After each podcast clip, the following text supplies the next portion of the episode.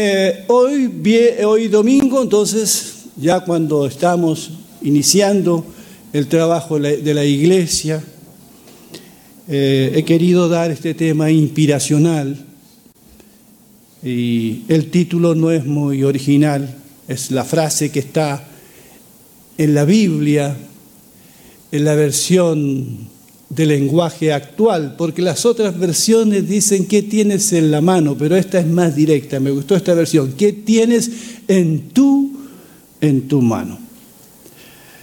A veces, hermanos, hermanas, estamos más preocupados de lo que nos falta que agradecidos de lo que tenemos. Y no me refiero solo a lo material. Pero como veremos en el caso de Moisés, Dios siempre nos pide empezar donde estamos y usar lo que ya tenemos, no lo que no tenemos. Ahí en Éxodo 4, 4, verso 1 al 4, dice de la siguiente manera. Entonces respondió Moisés y dijo, y si ellos no me creen ni escuchan mi voz, sino que dicen, no se te ha aparecido el Señor. El Señor le preguntó, ¿qué es eso que tienes en tu mano? Él respondió, una vara.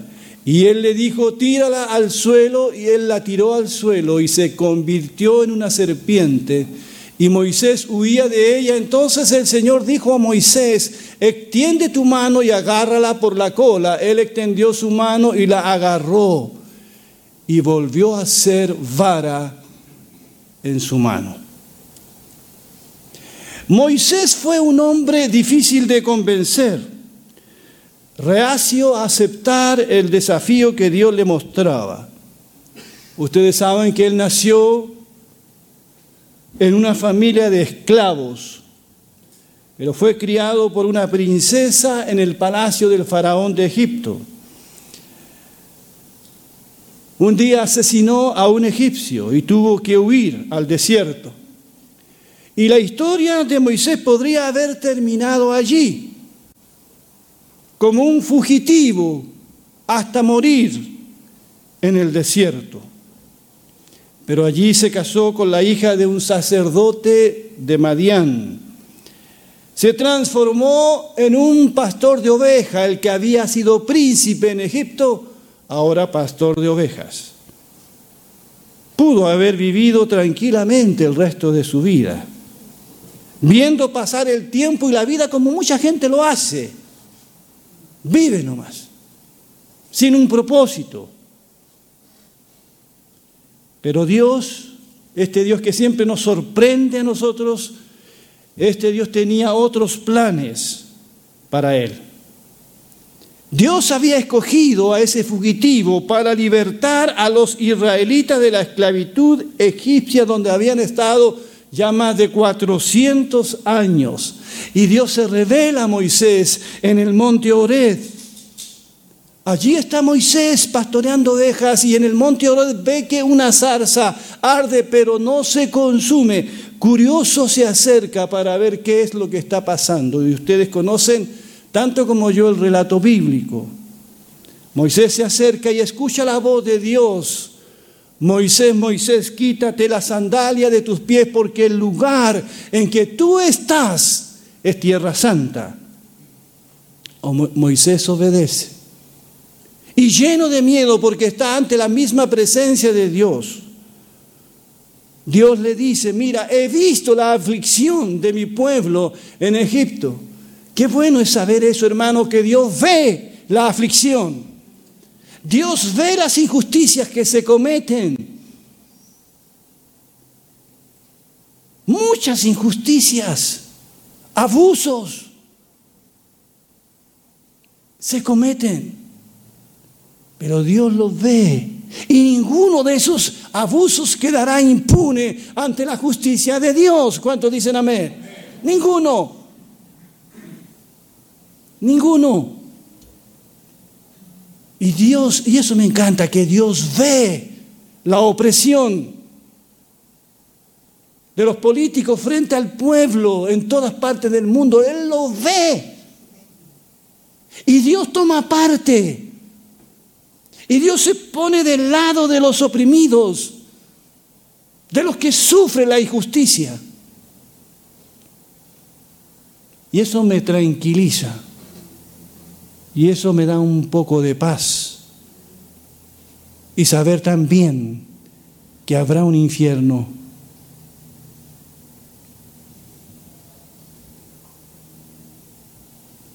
porque hay justicia de Dios. Y Dios es justo. Y Dios dará a cada cual lo que merece en su justicia. Por eso Él castigó a Jesucristo, su Hijo, en la cruz. Padre, ¿por qué me ha desamparado? Porque toda la ira de Dios cayó sobre su Hijo Jesucristo y Él nos libró del infierno eterno. ¿Cuántos dicen amén? Pero Dios ve el dolor de un pueblo aquí y, y, decide hacer algo.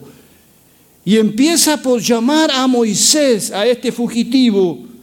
Le dice, yo te he escogido a ti, tú irás y le dirás al faraón, deja ir a mi pueblo.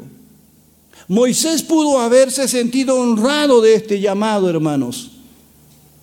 Pero inmediatamente empieza a excusarse. Y si ellos no me creen, si ellos no me escuchan, ¿por qué me llamas a mí? Llama al que debes llamar. Soy un fugitivo, tengo un pasado oscuro y ni siquiera puedo hablar bien. ¿Se parecen estas excusas a las nuestras? Era Dios quien lo estaba llamando y ninguna excusa ante Dios puede sostenerse, porque Dios es el que llama y provee lo que necesitamos. En Éxodo 4, 10 al 17 leo lo siguiente, pero Moisés rogó al Señor, oh Señor, no tengo facilidad de palabra, nunca la tuve, ni siquiera ahora que tú me has hablado. Se me traba la lengua y se me enredan las palabras. Entonces el Señor le preguntó, ¿quién forma la boca de una persona? ¿Quién decide que una persona hable o no hable, que oiga o no oiga, que vea o no vea? ¿Acaso no soy yo el Señor? Ahora ve, yo estaré contigo cuando hables y te enseñaré lo que debes decir. Pero Moisés suplicó de nuevo, te lo ruego Señor, envía a cualquier otro. Y continúa el relato. Entonces el Señor se enojó con Moisés y le dijo, de acuerdo, ¿qué te parece tu hermano Aarón, el levita? Sé que él habla muy bien. Mira, ya viene en camino para encontrarte y estará encantado de verte. Habla con él y pon las palabras en su boca. Yo estaré con, con los dos cuando hablen y les enseñaré lo que tienen que hacer. Aarón será tu vocero ante el pueblo, él será tu portavoz y tú tomarás el lugar de Dios ante él al decirle lo que tiene que hablar. Lleva contigo tu vara de pastor y úsala para realizar las señales milagrosas que, que te mostré. Y aquí es donde Dios le pregunta, ¿qué tienes en tu mano? ¿Qué tienes en tu mano? ¿Con qué cuentas, Moisés, para ponerte a trabajar?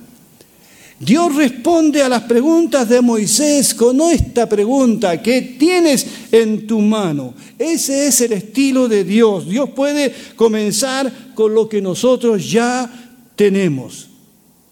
No era necesario que Moisés fuera un gran conferencista, motivador, no era necesario que esperara hasta que la gente estuviese preparada para escucharle o que las condiciones en Egipto cambiaran un poco.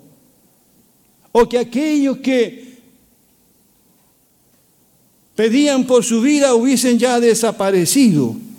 Para Dios Moisés ya estaba listo Tenía lo suficiente para empezar la tarea. Y si algo le faltara, Dios se lo va a proveer. Pero este Dios que nos llama sabe de nuestros miedos, Sabe que Moisés necesita y nosotros también a veces necesitamos una señal, una confirmación. Y Dios se la dio. Le dio lo que necesitaba. Pero Dios quería un corazón dispuesto.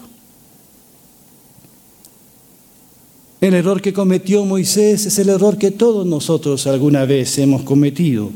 El de mirarnos a nosotros mismos en vez de mirar a Dios. Lo que Dios le pedía a Moisés era algo grande. Ser el líder para sacar a su pueblo, el mensajero ante el faraón. Moisés tenía que dar un paso de fe tenía que enfocarse en lo que tenía, no en lo que no tenía. ¿Cuántas veces nosotros decimos, no puedo hacer eso?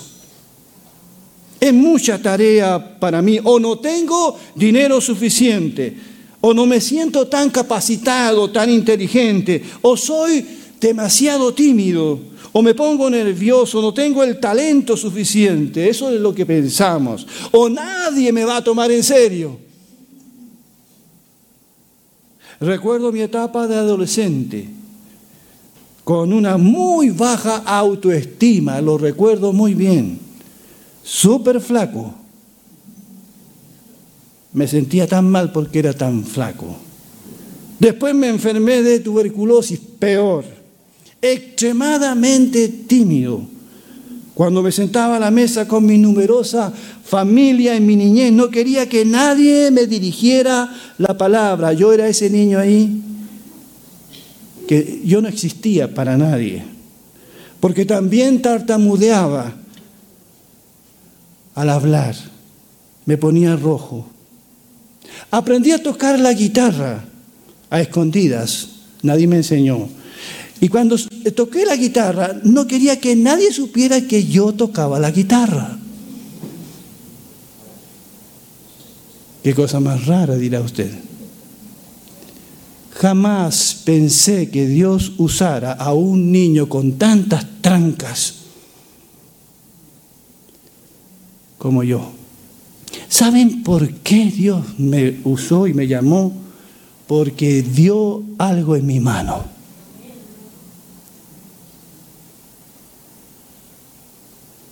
Vio algo en mi mano. ¿Qué tienes en tu mano? Y saben, Dios también en esta mañana ve algo en tu mano.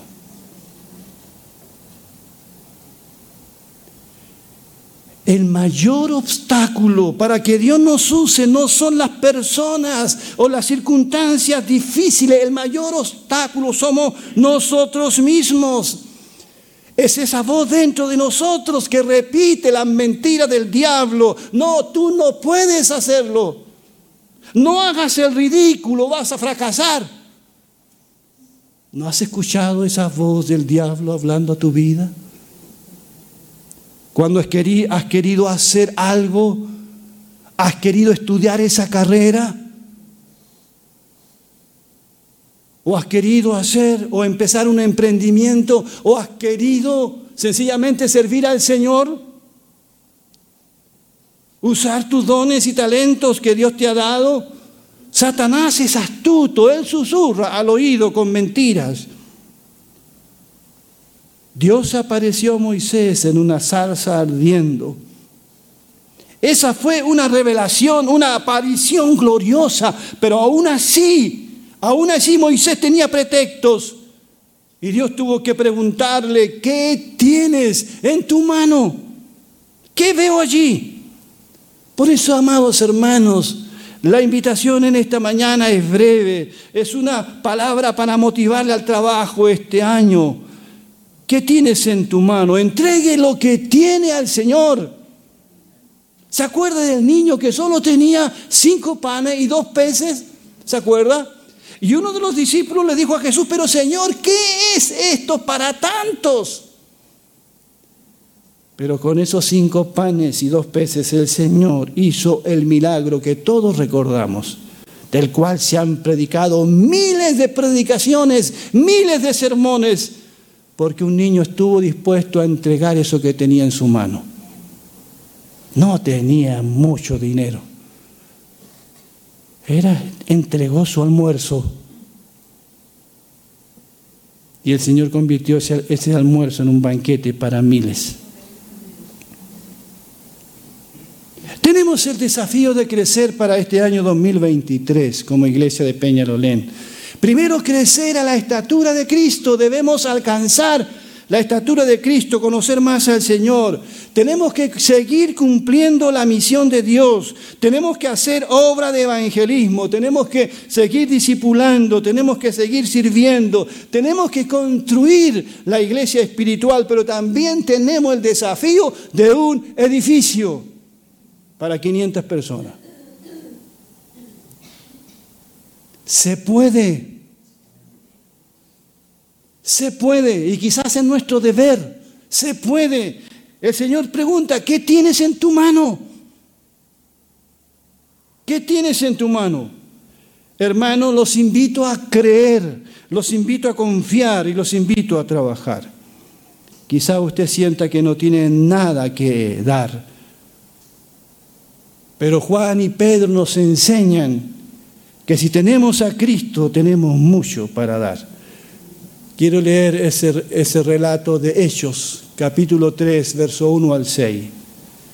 Pedro y Juan subían al templo a la hora de la oración, las 3 de la tarde, y era traído cierto hombre que era cojo desde el vientre de su madre cada día le ponían a la puerta del templo que se llama Hermosa para pedir limosna de los que entraban en el templo. Este al ver a Pedro y a Juan que iban a entrar al templo, les rogaba para recibir una limosna. Entonces Pedro juntamente con Juan se fijó en él y le dijo, míranos. Él les prestaba atención porque esperaba recibir algo de ellos. Pero Pedro le dijo, no tengo plata ni oro, pero lo que tengo te doy. En el nombre de Jesucristo de Nazaret, levántate y anda. Pedro y Juan entonces van al templo a la hora de la oración se encuentran con este mendigo paralítico de nacimiento, dejado allí en la puerta del templo todos los días para mendigar. No era vida la que este hombre estaba viviendo, eso no es vida. Y cuando este hombre le pide dinero a Pedro y Juan, ellos le dicen que no tienen ni uno. Pero le ofrecieron a este hombre lo que tenían. ¿Entienden? Lo que tenían en sus manos. Pedro le dijo, no tengo ni plata ni oro. Algunos chistosamente piensan que Pedro no oraba porque dice no tengo plata ni oro, pero él se refiere al oro, ¿no? al mineral. No tengo plata ni oro, pero lo que tengo te doy en el nombre de Jesucristo de Nazaret. Levántate y anda. Mira, estos dos apóstoles no tenían nada, pero tenían algo, algo más para dar. Algo que estaba allí en sus labios, en sus manos. El mensaje transformador de Jesucristo, aunque no tengas nada para dar, tienes a Cristo en tu corazón. El mendigo quería una cosa, pero lo que necesitaba era otra. A veces nosotros, hermanos, nos enfocamos en el cambio económico, no en lo que realmente necesitamos, que es un cambio de corazón. ¿Cuánta gente piensa que su mayor problema es el material? Y a veces son bendecidos materialmente, pero no salen de su problema, se van enredando en más cosas en más deuda, porque el problema que tienen no son más recursos, no es material, ni siquiera el problema que tienen es su salud. Su gran necesidad es que ese corazón desordenado, ese corazón avariento, ese corazón que anhela las cosas de este mundo cambie, que su vida sea transformada. Lo que este mendigo necesitaba era salir de la esclavitud espiritual en la que se encontraba. que salir a trabajar, a ganarse el pan por sí mismo, que no, no viviera de la calidad de la gente. Eso era lo que más necesitaba, las herramientas para valerse por sí mismo y no tener todos los días que andar mendigando. Hay mucha gente en nuestro país que prefiere mendigar y no trabajar. Salir de la esclavitud. El dinero solo resuelve un problema temporal, pero no nuestra necesidad más apremiante, que fue lo que le dieron a este hombre. Por eso, hermanos y hermanas, y quienes nos están escuchando, necesitamos a Jesús. Y todos aquí, si hemos hecho nuestra decisión por Cristo, si lo hemos recibido como el Señor de nuestra vida, de lo que estaremos hablando el próximo domingo, todos aquí tenemos algo importante para dar. Tenemos un mensaje tenemos a Cristo en nuestro corazón. Démosle a Jesús entonces a las personas, es lo que más necesitan. Imagínense si Pedro dice, bueno, no tenemos nada para darte, chao. Ese hombre hubiese seguido siendo un mendigo y un cojo y un paralítico y un discapacitado, como decimos ahora. No, pero Pedro eh, no comparte lo que no tiene, él comparte lo que tiene. Y porque lo hace, el mendigo dejó de ser un mendigo. Para terminar, nuevamente pregunto en esta mañana, ¿qué tienes en tu mano? Hermanos y hermanas, y quienes nos están escuchando por las redes sociales, por favor, escuchemos humildemente esta pregunta. Porque así como eh, Dios preguntó a Moisés, ¿qué tienes en tu mano? Aceptemos esta pregunta como para nosotros ahora. Es Dios el que te pregunta a ti, sí, allí donde tú estás. Te pregunta, ¿qué tienes en tu mano? Oh, a veces nos enfocamos tanto en lo que no tenemos y nos vivimos quejando, pero tenemos algo. Tenemos herramienta y hasta tenemos estas manos. ¿Qué tienes en tu mano? Moisés tenía una vara y Dios usó esa vara de pastor.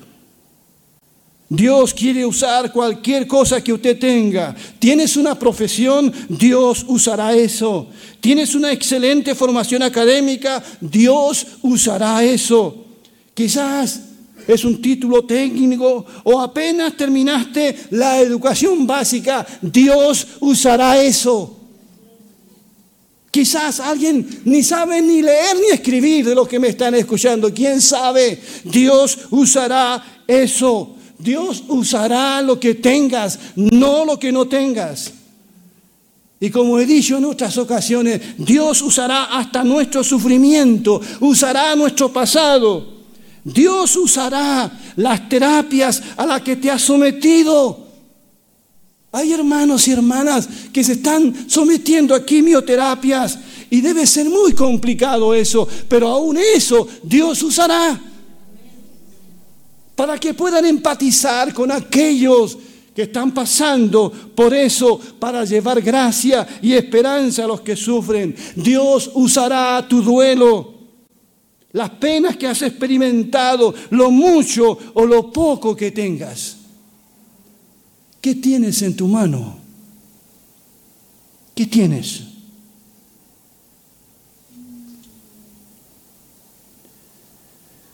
Termino citando este texto de Pablo. Y si pueden lo leemos todos juntos, por favor. Leamos juntos. Y Dios proveerá con generosidad todo lo que necesiten. Entonces siempre tendrán todo lo necesario y habrá bastante de sobra para compartir con otros. Pongámonos de pie, por favor. Y Dios proveerá con generosidad todo lo que necesiten. Entonces siempre tendrán todo lo necesario y habrá bastante de sobra para compartir con, otros. Aleluya.